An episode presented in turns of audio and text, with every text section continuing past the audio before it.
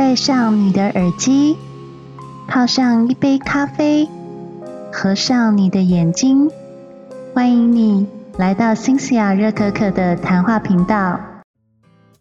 Hello，各位听众，大家好，我是新霞热可可，欢迎回到新霞热可可的谈话频道。不知道各位开始在家里上班了没？还是要呼吁大家出门的时候一定要戴口罩，然后回到家的时候一定要使用酒精消毒，把身上穿过的衣服重新脱掉，换过一套新的哦。因为现在疫情真的是越来越严重了，然后也呼吁大家真的不要没事跑出去买东西啊！各位，在台湾网络购物真的是非常方便。所以，请各位不要冒自己的生命危险出门购物，也要劝劝家里的家长，真的不要随便跑出去，不管是各种理由，大家一定要好好劝说家里的老人哦。啊，我今天想要来跟大家分享我第四本 podcast 的书，这本书叫做《对爱一直以来你都想错了》。学会爱自己，也能安然去爱的二十四堂爱情心理学，这是由鼎鼎大名的海苔熊老师所写的一本爱情心理学的书。出版社是三彩文化出版。我最近好像跟这个出版社还挺有缘的，就是一直会追踪他们出的书。看来我可能要再看看三彩文化其他有没有特别的好书来可以让我跟大家分享一下了。海苔熊老师他本身的背景相当的丰富，他是。政治大学心理学系学士，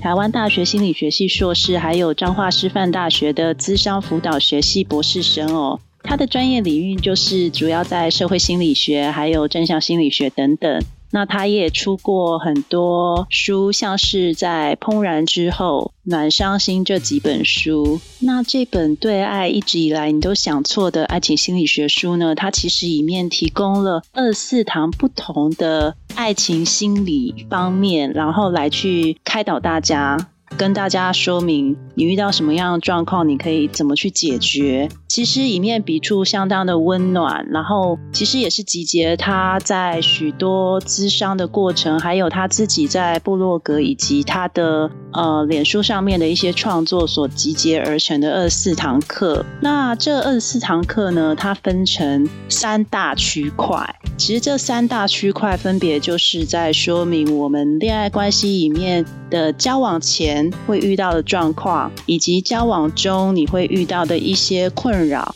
还有分手后你要怎么去处理你的创伤？那所以我会分别针对这三大部分来去跟各位挑其中几个故事来去跟大家分享。我们在爱情当中如果遇到类似的状况，我们可以怎么去处理？这里来跟听众分享第一部分，也就是交往前爱在怦然心动时，有几个单元我非常有共鸣哦。我想先跟大家分享。我第一个觉得有共鸣的故事，就是你曾经有没有问过自己，为什么你条件那么好，可是你总是遇不到对的人？你会不会怀疑自己是不是自己很糟糕，所以才遇不到一个真正爱你的人呢？在这本书里面呢，他要破解你的非理性思维，也就是你一直不断责怪自己是不是不够好，是不是哪里不够优秀。他在这里有提到海伦费雪的一个心理研究，他把人分成四种类型。这四种类型分别是开拓者、建设者、领导者跟协调者。调查研究显示呢，其实男生会比较偏好选择属于协调者的女性，而女性呢，在心理层面上面，他们会去偏好选择像是领导者这样子的角色。可是事实后来发现，如果他们实际去选择结婚对象的话，不管亚洲男生或是西方的男女，都会选择建设者做。作为自己未来的结婚对象，原因是因为建设者给他们的感觉是比较安心的。那我要先说，建设者他就是属于那种呃，我们时常在社会当中会遇到那种很脚踏实地、努力赚钱、给家庭一个稳定感的那样子的一个呃形象的人。所以，其实感情当中最需要是提供给对方一个安心感。他在这里还讲到，就是说。我们是不是应该表现温柔一点，男生才会选我们作为一个对象？我们是不是在男人面前不可以太有主见呢？实际上，针对温柔这一块，难道那些不温柔的人就找不到另一半了吗？世界不是二分法哦。所以，其实，在你有这些非理性思维的时候，你必须要先问自己：这个问题是肯定的吗？再来，你在男人面前是不需要有主见，但是可能会让你不受欢迎的，反而是因为你压抑你自己的意见，而在那个场合显得畏畏缩缩。你有没有发现，当你参加一个活动的时候，有时候大家意见七嘴八舌。你把你的意见隐藏起来，结果最后做出了跟你心中意见完全相反的行为，大家反而骂你。回想一下，是不是有这样的状况？或是你在跟男生或是在女生约会的时候，你为了配合对方的想法，然后做了一些或是说了一些你心里。呃，不是真的想要这么做的事情，之后却被对方误会的情形，所以事实上并没有女人不能表达意见这件事情，而是你是不是能够让对方有一种安心感，跟你在一起是觉得呃可以跟你很坦诚的说话，这个事情才是一个重点哦。然后他在书中也提到说，为什么你总是遇不到对的人？你有三个面相可能会让你遇不到对的人，第一个是你心里。其实一直在舔舐过去的伤口，你心里有个坏人，你老是遇到不对的人，可是事实上你又会想要回到那个不对的人的关系里面，因为你的伤口还没有结束掉，你觉得那个地方反而是让你安心的，所以你会一直想要回去那些负面的关系。第二个是你怕自己不值得，很多人其实在一个关系里面，他其实会觉得自己不够好，或是不值得。拥有好的关系，所以当他遇到一个对的人的时候，对他对方对他付出很大的爱心、很大的耐心，但是他会害怕去接受，他会觉得以过去的经验来讲，如果他接受这些事情的话，可能会发生不好的事，他可能会失去这个人，所以他会觉得自己不值得拥有幸福的感情。第三个是你只能看见别人的好。可是你看不见自己匮乏的一种情绪。这这里他有提到，就是说一个克莱恩学派的投射性认同，那些总是不满意自己身边对象的，不管男生或女生，其实不满意的人就是自己。当你一直在指责对方的缺点的时候，其实你同样的就是。在指责你自己心里不满意的那一块，这是这个学派的一个论点。它里面也有提到一个作家赫曼塞赫，他说：“当你恨一个人的时候，你恨的是他身上看到属于你的部分，那些不属于你的部分，并不会困扰到你们自己。所以，其实你可能要思考一下这三件事：心里的坏人，怕自己不值得，以及看到别人的好的这个部分，你是不是有发生这样的问题？所以才导致于。”一直遇不到对的人。另外，我觉得最有共鸣的就是它有个单元，是我们常常会有一些姐妹淘啊，会在我们身边提供一些建议。这个单元叫做“制造神秘感”，可以帮助你们的感情关系吗？这个我超级深有所感，因为其实呃，我跟我朋友最近在玩交友软体，然后其实我们在玩交友软体的时候，会难免会遇到一些人。一刚开始是因为新鲜，可是到最后发现就是说，里面有一些让我们觉得很心动的对象，我们反而会开始裹足不前，或是想东想西。那这个时候，身边的姐妹她就开始会七嘴八舌给你一些意见，都会劝你说：“哦，你作为一个女生，不要太主动哦，你不要太积极哦，你可能会把男生吓跑。”不过在这本书里面有讲到这一部分，我们是不是真的就是要保持神秘感，让对方觉得被我们欲擒故纵之后，自动掉入我们。的爱情陷阱呢？其实并没有。他这里有提到说，呃，有两个教授，克里斯多福以及杰法特教授，他们透过一个观察研究去研究说，怎么样的约会规则可以增加关系中的承诺感。我觉得这个非常有趣。结果他们调查了一个大数据之后，发现说有两点是会让两个人的约会呈现到一个稳定的长久关系，这两点是是第一个，你要让男人自己主动提出邀约，不管你有多饿，你就是要让男人主动提出邀邀约。第二个就是，呃，你们在约会的时候呢，第一次见面不要有太多的肢体接触跟接吻的行为，也就是不要表现的太亲密，通用于男生跟女生。还有里面有几个问题，就是你以为是可以增加神秘感、增加两个人的感情，但他也没有提出说这些其实是会产生负相关，也就是会影响你约会之后的长久关系，甚至会导致对方不想要选择继续跟你长久下去哦。然后他这面提到说，有几个约会规则，其实跟你们两个会不会在一起很久是完全没有关系的。像是你要让他第一个当打电话的人，或是你不要放东西在男人家或女人家。第三个，不要答应男生临时的邀约。第四个，不要看对方的眼睛。他有特别强调说，其实真实的状况是你如果看着对方眼睛，其实反而会增加两个人的爱意。最不可能产生正相关，还可能让对方跟你断绝关系的，就是第一个，把自己搞得非常难约，一个礼拜不可以跟他出去两次以上。第二个，保持神秘，不要告诉男人你的生活琐事。也不要告诉对方你没有在见面的时候你在做什么。然后结论就是说，其实我们自以为这些欲擒故纵看起来好像很有用，然后吊对方胃口。可是其实对方可能一刚开始会产生一个焦虑。但是其实，呃，你仔细想想，如果你跟他的相处是用一种操弄的态度，你可能自己是不会受伤。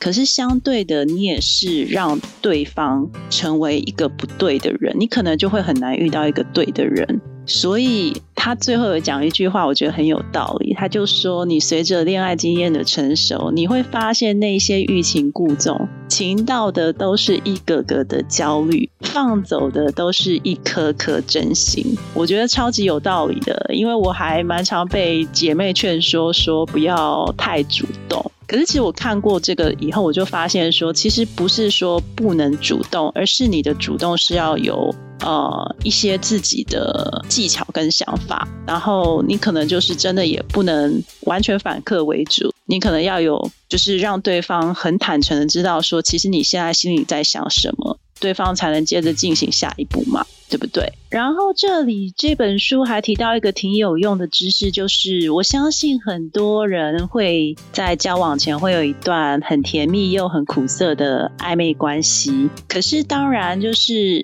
你会发现，你会遇到一个状况，就是对方一直不肯给你一些承诺，不肯答应你成为你的男朋友或是女朋友，他一直在延长这个暧昧，然后你就无止境的一直在等待他，或是。你就会在这段过程当中感到很焦虑。那其实他这里就有提到说，这些人他为什么会有这样子的行为？当然就是有一些因素，可是其实归因于两个原则啦。第一个就是他跟你在一起之后，他可能要放弃其他可选择的关系，他有可能就不能跟其他男生或女生约会了。所以对他来讲，这是一个有点像是承诺的关系，会让他很害怕。然后第二个就是，可能对方有承诺的焦虑，他担心就是跟你在一起之后，如果你离开，可能会带给他很大的情绪震撼，他可能又要再重新整理自己的情绪。然后他也对于，因为可能自己的家庭因素，还有他担心跟你在一起之后，是不是要改变自己的生活习惯，然后改变自己的想法，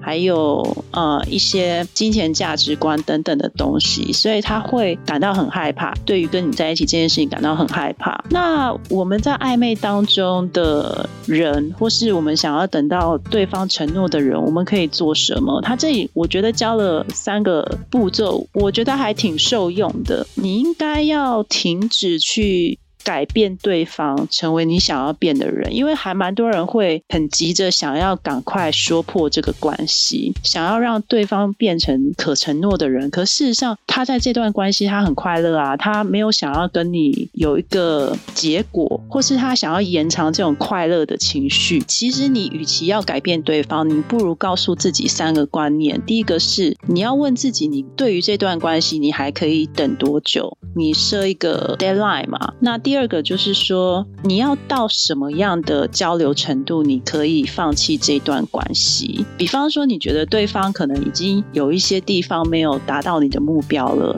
然后你也知道你为了这个东西，你感到非常的痛心，或是开始已经有一些胡思乱想状况了。那你是不是愿意在这个阶段离开这段关系？那第三个是回归到你自己身上。如果你还想要继续这段暧昧关系，那你可以做什么事情可以让你自己好过一点？比方说，你转移一下你的注意力，你可以开始跟其他人约会，或是你可以做一些你自己喜欢的事情，然后来让这段暧昧的关系过得稍微不那么焦虑，不那么痛。呃，很多人会。觉得就是说，尤其是不愿意承诺的那一方，也就是想要维持暧昧的人呢。这本书有讲到，就是呃，根据一个心理学家亚瑟阿伦的理论，他说，其实不是搞暧昧就可以让自己离开的时候不会那么的痛苦。很多人都觉得，哦，只要成为男女关系之后，有可能分手之后就会很痛苦。但事实上，搞暧昧这件事情呢，其实它已经是一个开始了，你们感情的开始了。你就算不曾开始你们之间的男女关系，其实你也还是会失去这段友谊关系，迟早的事嘛。因为有可能对方受不了离开，那这个离开虽然不会像成为男女朋友关系后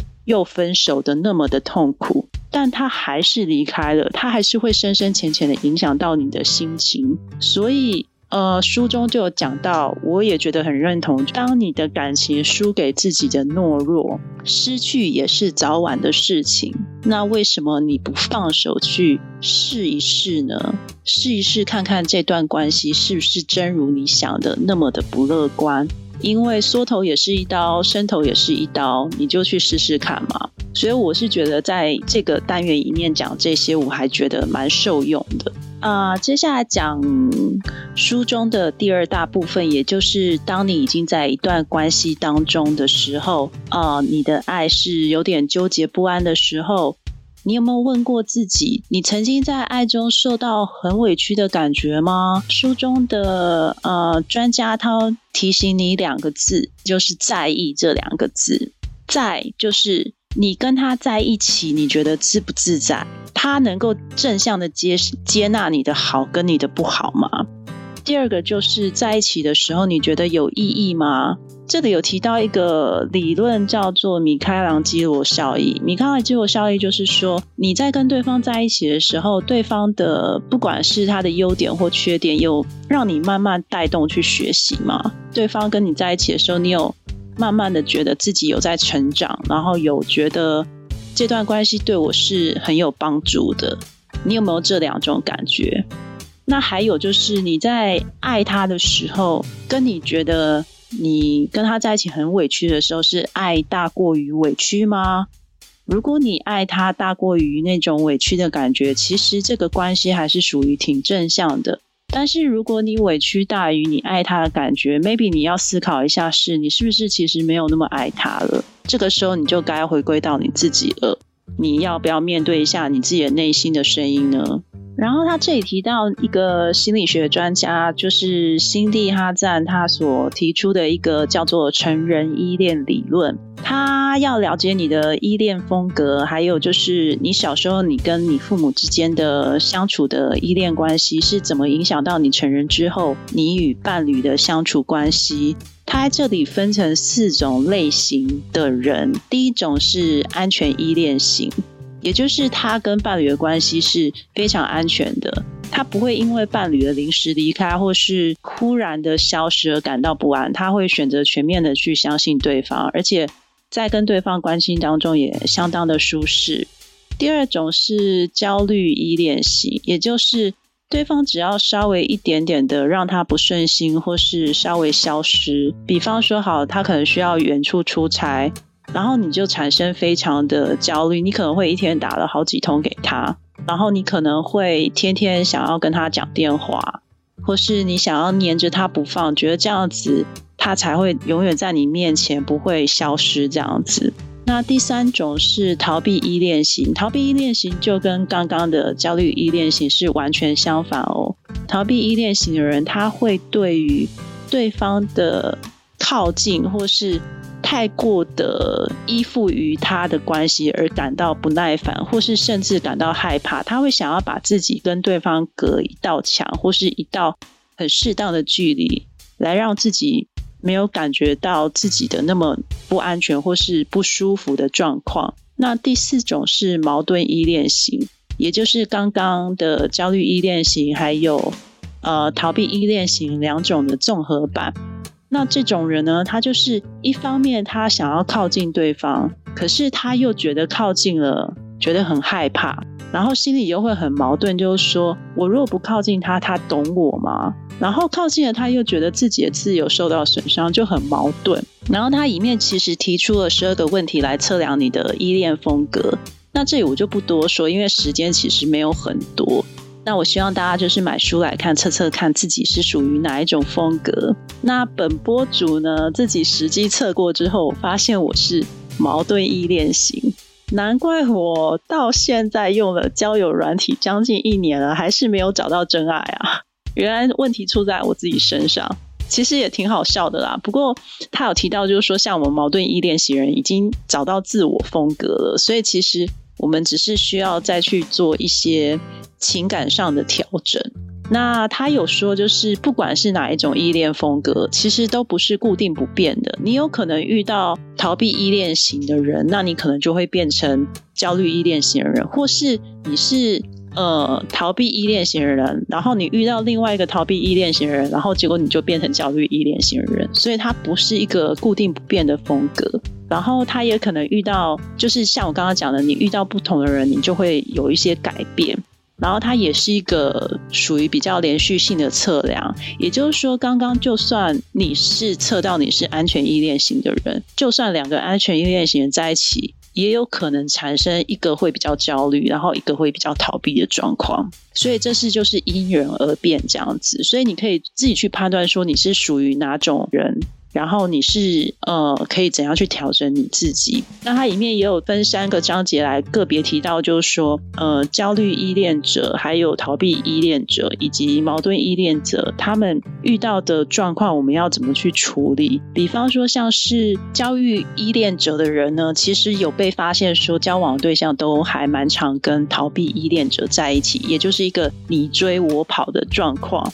那为什么常常会看到这样的组合呢？它里面就是有讲到说，其实因为这两种人在一起的时候，一刚开始都不会表现出自己原来样，都会有点 gay 白啦，戴个面具跟对方交往。但是实际交往之后呢，就会发现说，哦，对方有自己比较渴望那一块。比方说，逃避依恋者，他就会看到焦虑依恋者为什么可以这么的付出自己的真心，那是他所想都想不到的事情。那焦虑依恋者也会觉得逃避依恋者刚开始的包装是非常独立，然后能够自己处理好什么事情，然后很专业的样子，让他非常崇拜。过两个人的依恋状况都非常的严重的话，两个人就会。发生很大的矛盾，所以他这里有劝，就是说焦虑依恋者的人呢，其实你们不是害怕对方不爱自己，你们只是很害怕那种对方的表现让你很不能掌握、很不能确定的那种感觉。所以他有提出说，第一个你要先承认，跟对方承认说你自己缺乏安全感，你需要帮忙。然后第二个是你要告诉对方说你需要安全感。第三个就是，请你不要用抗议或是很任性的方式去跟对方沟通，你应该是要用有效率的沟通方式去跟对方表达。第四个是，假设对方真的在你这些很理性的沟通方式，你仍旧觉得无效的话，其实你要学着去看看其他的人。也就是你不要死守这棵树嘛，你可能可以看一下其他的森林，也许有其他更适合你的对象。在针对就是逃避依恋者呢。他其实呢，他们是属于那种不擅长讲出内心话的对象。然后还有就是，为什么他们不想讲出内心话？是他们可能好不容易鼓起勇气想要讲内心话了，结果对方并没有很适当的回应他们，导致他们又在缩回自己的壳里面，因为他们可能觉得讲出来，你又比如说有的人。终于讲出心里话，就对方反应很激烈，就觉得对方的反应是说你是不是不爱我了？你是不是有其他人了？那他们听到这种反应的时候，他们就会觉得啊，那我不要，我不要讲好了，我以后干脆不要讲，因为我怕引起冲突嘛。那通常就是逃避依恋者，他是因为可能原生家庭是一个比较容易爆炸的状况，可能父母时常在吵架。然后呢，呃，父母就会把自己的情绪丢在小孩身上，那小孩就是久而久之就把自己养成一个金刚不坏的垃圾桶。但是他们虽然一直承接这些垃圾，可是他们为了就是不想要听到这些争执，他们就会把自己心门关起来，因为一关起来以后，他就什么冲突他就听不到了。所以长大以后，他就学习用这样的方式去跟他的伴侣沟通，他就会变成说，对方如果跟他抗议，他就宁可什么都不。听什么都不说，这样，所以跟这样的逃避依恋者相处的时候，你要适时的让他放松、放手，让他有自己自处的时间，然后你不要一直去聚焦在对方，不要一直去想要改变对方。而且你要评估一下，说他到底是逃避依恋，还是他其实根本没有那么爱你。他这里有个评估状况，就是说，如果这个人他从一刚开始他就是这样的状态，他跟你交往十年、二十年都是这样的状态，那他有可能真的就是一个逃避依恋患者。但是呢，呃，假设他是一刚开始就对你很热情。之后就慢慢的淡掉，那可以很肯定就是他的多巴胺消失了，他对你已经没有那么的喜欢了。所以其实你自己也要去判断对方到底是是不是真的是逃避依恋者，还是他就是不爱你了。那我想因为时间的关系，我们今天就先讲上集，下集的部分就明天再来揭晓喽。如果你喜欢今天我录的节目，也希望你替我订阅、按赞，还有关注以及赞助我一杯热可可哦。下集再见。